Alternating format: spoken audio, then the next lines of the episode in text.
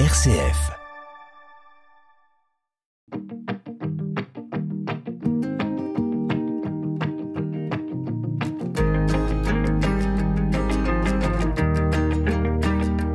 Lui et Zélie. Zélie. Zélie. Lui. Lui et Zélie sur RCF. Bonjour à tous, bienvenue dans Louis et Zélie, votre émission autour des personnes de Saint Louis et Zélie Martin en partenariat avec le sanctuaire d'Alençon. Nous sommes euh, heureux d'ouvrir une série de trois émissions autour de l'argent et nous, notre rapport à l'argent, bien sûr en suivant les exemples de Saint Louis et Zélie Martin. Qu'est-ce qu'ils ont à nous dire Qu'est-ce qu'ils ont à nous apporter Et pour euh, débuter cette euh, série, je suis avec Guy Fournier. Bonjour Guy.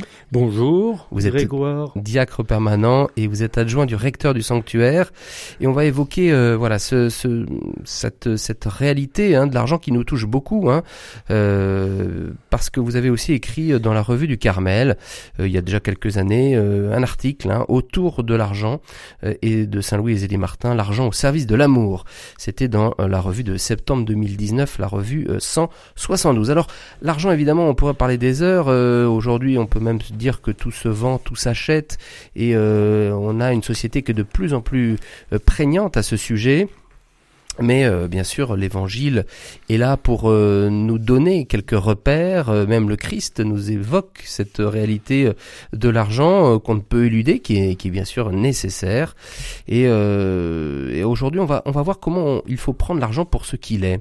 Peut-être partir de cette parabole, enfin cette phrase plutôt également du Seigneur qui nous dit que nul ne peut servir de maître, nul ne peut euh, s'attacher à l'un euh, ou à l'autre, soit il, il s'attache à l'un, soit il méprise l'autre. Oui, il y a toujours le risque, euh, en lisant l'Évangile, effectivement, de faire une lecture qui deviendrait rapidement binaire. Euh, donc, de fait, euh, la parole de Jésus, elle est à prendre au pied de la lettre. Euh, c'est une invitation à la conversion pour ne pas se laisser accaparer par l'avoir, mais rester dans l'être. Je crois que, en surplombant la question de l'argent, il y a cette parole très forte qui est le moment pathétique là de Jésus qui est euh, en train d'être condamné à mort, qui est devant Pilate, la puissance occupante, le pouvoir suprême, Mhm. et euh, Jésus euh, est là, lié avec euh, Pilate qui lui dit euh, J'ai le pouvoir. Jésus lui répond Je suis la vérité. Et donc je crois que ça vaut pour tous les aspects de la vie, ça vaut pour l'argent. Donc de fait, euh, Jésus nous rappelle que l'argent est euh, un bon serviteur et un mauvais maître. faut avoir peut-être dans la tête, je crois pour nous aujourd'hui, là il y a quand même des auditeurs qui nous euh, écoutent, qui dorment mal la nuit, qui finissent mal les fins de mois, parce que quand on n'a pas assez d'argent, on est dans l'angoisse, dans une préoccupation qui ne contribue pas à ce bonheur euh, dont nous parle euh, Saint Paul dans la première lecture de Mmh, dans la sûr. liturgie d'aujourd'hui. Voilà, donc de fait, euh, Paul VI, dans Pro- Le progrès des peuples, disant 1967, avoir plus pour être plus. Et c'est en résonance avec une parole que Jean-Paul II avait lors d'un de ses voyages en Afrique. Il allait donc à un grand rassemblement et tout le monde était rendu pour attendre et accueillir le pape dans le grand rassemblement. Et il a fait arrêter sa voiture dans un petit village de brousse où n'étaient restés que les personnes impotentes et ceux qui ne pouvaient pas vraiment voyager et se déplacer. Il est entré dans les huttes euh, et quand il est ressorti, euh, ceux qui étaient près de lui lui ont entendu dire il y a un seuil de pauvreté en deçà duquel la dignité n'existe pas. Et je crois qu'aujourd'hui, pour beaucoup d'entre nous qui avons un couple, une famille, euh, qui avons euh, une retraite qui peut ne pas être suffisante, il faut qu'on fasse attention de ne pas tomber dans un espèce de dualisme euh, qui ferait que tout est bon d'un côté, tout est bon de l'autre, et que l'argent, on ne peut que le regarder avec mépris. Louis et Zélie ont aussi été des chefs d'entreprise qui ont manipulé beaucoup d'argent. Oui, c'est la question qu'on va se poser aujourd'hui. On va découvrir un peu hein, cette trajectoire au fur et à mesure de nos émissions euh, de Louis et Zélie. Mais c'est vrai que dès le départ, euh, eux, euh, alors ils ne sont pas pauvres, mais ce sont des travailleurs. Alors ils, euh, ils ont cette optique de, de travailler, j'allais dire, pour prendre une expression qu'on connaît bien, pour travailler plus, pour gagner plus quelque part, et voir euh, si euh, dans leur travail, c'est aussi la mentalité du 19e siècle, un petit peu euh, de développement, hein, qui, qui, en plus lié à une manif un travail de d'artisanat de, luxe, hein, qui était le, le, leur. Il y a, y, a, cette, cette situation. Et dans votre étude, Guy Fournier, vous, vous, vous évoquez cette citation de Zélie, qui euh, nous parle d'une dame hein, qui a beaucoup de, de millions. Hein, je ne sais pas si vous vous rappelez. Oui, tout à fait. Et elle nous dit, oh, bah, elle n'est pas heureuse. Elle a... Bon, c'est vrai qu'elle a la plus belle maison de la rue de Bretagne, à Alençon. Euh, mais euh, voilà, personne, personne, personne n'y vient finalement. que les gens qu'elle ne voudrait pas y voir parce qu'elle les trouve toujours au-dessous d'elle en fait, euh, on, ne peut aussi ne pas dormir euh, parce qu'on a des problèmes d'argent et on peut être malheureux aussi quelque part avec ces histoires de d'argent. De, de, en fait, c'est où est-ce qu'on place le curseur? Mais oui, où est-ce qu'on peut placer le curseur de fait? Parce que euh, quelle est notre liberté personnelle finalement? Oui, c'est intéressant ce que vous dites euh, au sens où vous voyez quand on regarde Louis Azélie euh, au fur et à mesure des années de la vie, d'abord il ne se situe pas comme des moines et des moniales qui auraient fait vœu de pauvreté. Ils ont voulu être religieux tous les deux, donc ils se sont retrouvés chefs d'entreprise avec des projets qui n'étaient pas très clairs au départ. Ils ont beaucoup prié, ils ont fini par se poser pour être des entrepreneurs, comme vous le disiez tout à l'heure, des entrepreneurs aussi à une époque où il n'y avait pas beaucoup de faire beaucoup d'investissements pour avoir de la valeur ajoutée. Mmh. Hein, vous insistez sur le fait de parler de l'argent dans le monde aujourd'hui. Dans le monde d'aujourd'hui, quand on est entrepreneur, il faut euh, investir beaucoup d'argent, euh, dans certains domaines au moins, avant d'avoir la perspective d'un euro de, de, valeur ajoutée.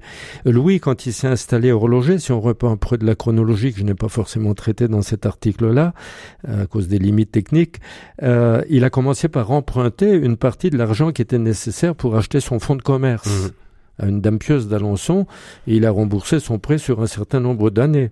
Voilà, ça a commencé comme ça.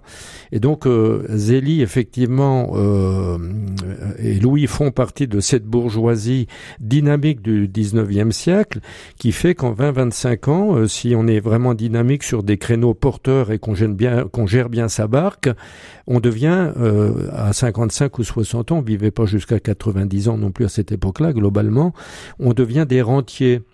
Donc voilà, ils ont bien mené leur barque, ils ont eu un usage de l'argent qui est un usage de service, de mise euh, à la disposition de leur famille. Hein. C'est quand même un contexte où il n'y a pas du tout d'allocation d'aucune sorte, ni allocation familiale, ni quoi que ce soit.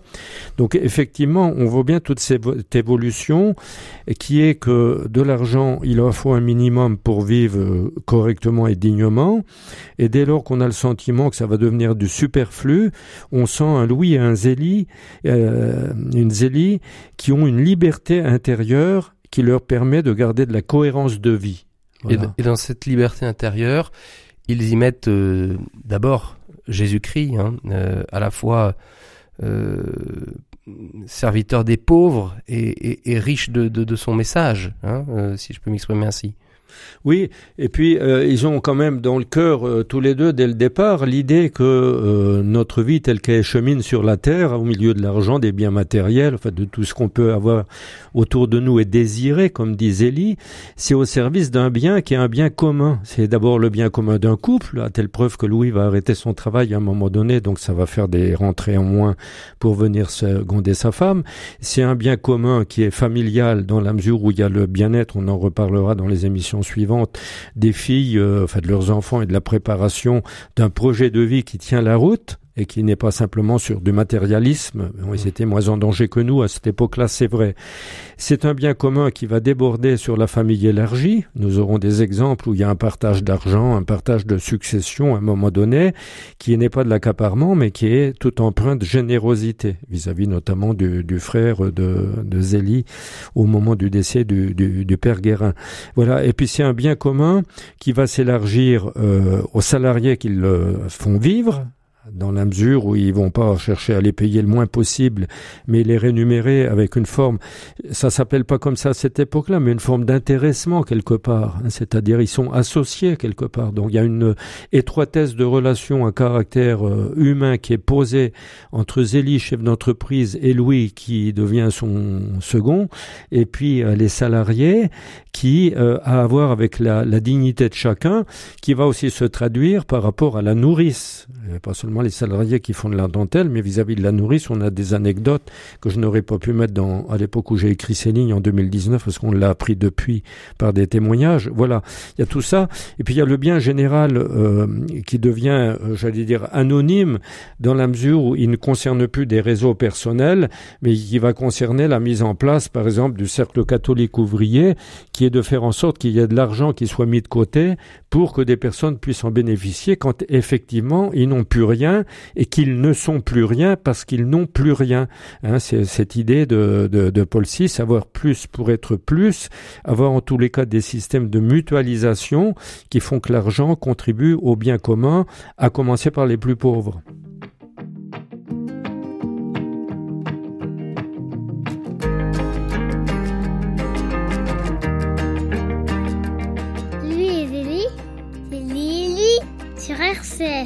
Vous êtes dans l'émission Louis et Zélie sur RCF. Merci de votre fidélité. Une émission en partenariat avec le sanctuaire euh, Louis et Zélie d'Alençon. Je suis avec Guy Fournier. On évoque euh, ce sujet autour de l'argent avec euh, comme guide la famille Martin, Saint-Louis et Zélie Martin.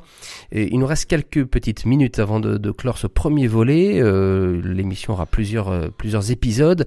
on était à se dire de parler de cette liberté intérieure qu'avaient les Martins et qui peut aussi s'incarner dans leur devise qu'ils ont fait qu'ils ont fait euh, leur Dieu premier servi.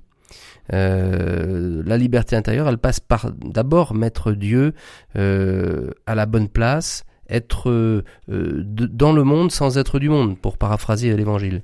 Voilà, c'est une bonne hiérarchie des, des valeurs et puis la non-confusion entre la finalité et les moyens chez les Martins. Hmm. Donc l'objectif final, c'est de vivre en Dieu, notre bonheur euh, définitif est ici, comme dirait Thérèse, non je ne meurs pas, j'entre dans la vie. Donc il y a quand même cette perspective derrière de salut et de bonheur en Dieu euh, qui va entraîner le désir d'une civilisation de l'amour. Il y a quand même pas loin derrière tout ça tous les critères du jugement dernier dans Matthieu 25. Là, ce que vous aurez fait au plus petit, etc., c'est à moi que vous l'avez fait. Donc l'identification euh, entre le Dieu auquel nous croyons, auquel croient fort les Martins, et puis le pauvre est quelque chose qui euh, euh, fait un projet de vie quelque part. Ce n'est pas supportable. Enfin, on retrouve des éléments de l'évangile de Jacques. Là, euh, montrez-moi vos œuvres pour me montrer votre foi quelque part. Vous voyez, c'est un peu ça qui est en jeu.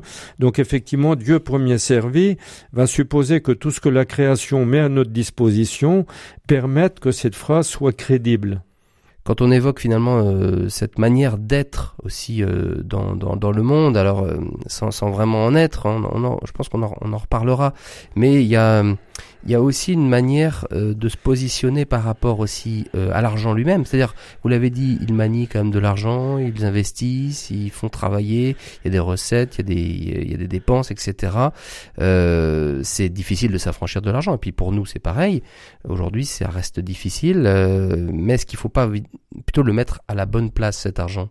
Au moins le considérer pour ce qu'il est oui, c'est difficile de s'en affranchir. Faut mieux dire que c'est impossible. Ou on fait des vœux monastiques et on ne vit mmh. que pour soi-même dans un monastère avec une, euh, un partage d'une pauvreté euh, franciscaine. Euh, voilà, c'est une chose.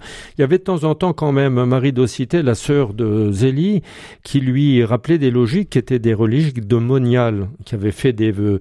Et au moins deux fois dans sa correspondance familiale, ça n'a pas forcément à voir directement avec l'argent, ça a à voir une fois avec la mode. Euh, euh, Zélie, qui, quand elle parle de sa sœur, parle toujours de la Sainte Fille. Donc, euh, il y a de la considération dans tout ça. Bon, la Sainte Fille, elle est sympa, mais une famille, c'est pas un monastère. Donc, on a aussi un devoir d'État. Et donc, un père de famille, une mère de famille, un parent isolé, euh, des personnes veuves qui ont une retraite qui est pas suffisante. On peut refaire une liste très longue de tout cela. il ne va pas mépriser l'argent dans la mesure où il sait bien qu'il lui faut un minimum, quoi, quelque part. Et les Martins sont dans cette logique-là aussi. Quand l'argent manque chez les Martins par le fait qu'il n'y a pas assez de travail euh, de commande de dentelle et que comme il n'y a pas assez de rentrée, elle peut plus payer euh, ses fournisseurs et ses ouvrières, elle dit que ça lui fend le cœur, quoi, vous voyez. Donc effectivement, il faut toujours rester dans cette perspective que vous avez en tête depuis le début de l'interview ici, c'est qu'en fait, ça reste euh, un moyen. Moi, j'aime beaucoup le, le, psaume 84 là qui nous dit amour et, et, vérité se rencontrent, justice et paix s'embrassent. Donc voilà, ça c'est vraiment le projet de Dieu qui fait que euh, euh, où est euh, notre cohérence de vie On est quand même toujours interpellé, et en ça les saints sont là des balises lumineuses sur le chemin, par quelque chose qui est en permanence pour nous tous. Moi, s'il y a un malin, y compris parmi les auditeurs, qui dit qu'il est arrivé, je demande à le voir. On est quand même dans des logiques de conversion, et que finalement l'argent, c'est difficile à gérer aujourd'hui, parce que à la différence de l'époque des Martins, on est dans une société aujourd'hui qui attise nos désirs pour nous faire croire que ce sont des besoins et qu'il faut à tout prix les satisfaire. Donc on est envahi du matin au soir de publicités de toute, de toute espèce qui font que pour nos jeunes euh, petits enfants ou petits enfants là qui sont ados ou qui entrent dans la vie, on vous explique que si vous n'avez pas tel truc, si vous n'avez pas telle marque, vous êtes un peu des demeurés, qu'il faut les avoir à tout prix. Ça passe par euh, des, des, trucs de marque, etc. Donc faut finalement beaucoup d'argent. Donc pour se procurer tous ces biens qu'on a désirés et qui sont vraiment des besoins et qui font qu'on n'a plus, on nous ferait croire qu'on n'a plus de dignité si on ne les a pas. Il faut beaucoup de liberté intérieure. Et en ce sens-là, les saints, ceux qui ont vécu dans le monde, les autres aussi, certes, mais ceux qui ont vécu dans le monde, ils nous parlent plus immédiatement, euh, ils nous sont quand même d'un grand secours. Ils nous sont d'un grand secours et on va continuer à cheminer avec eux sur RCF dans le prochain numéro de votre émission Louis et Zélie, émission qui se referme et moi je vous dis, on vous dit à la semaine prochaine. À tous, merci.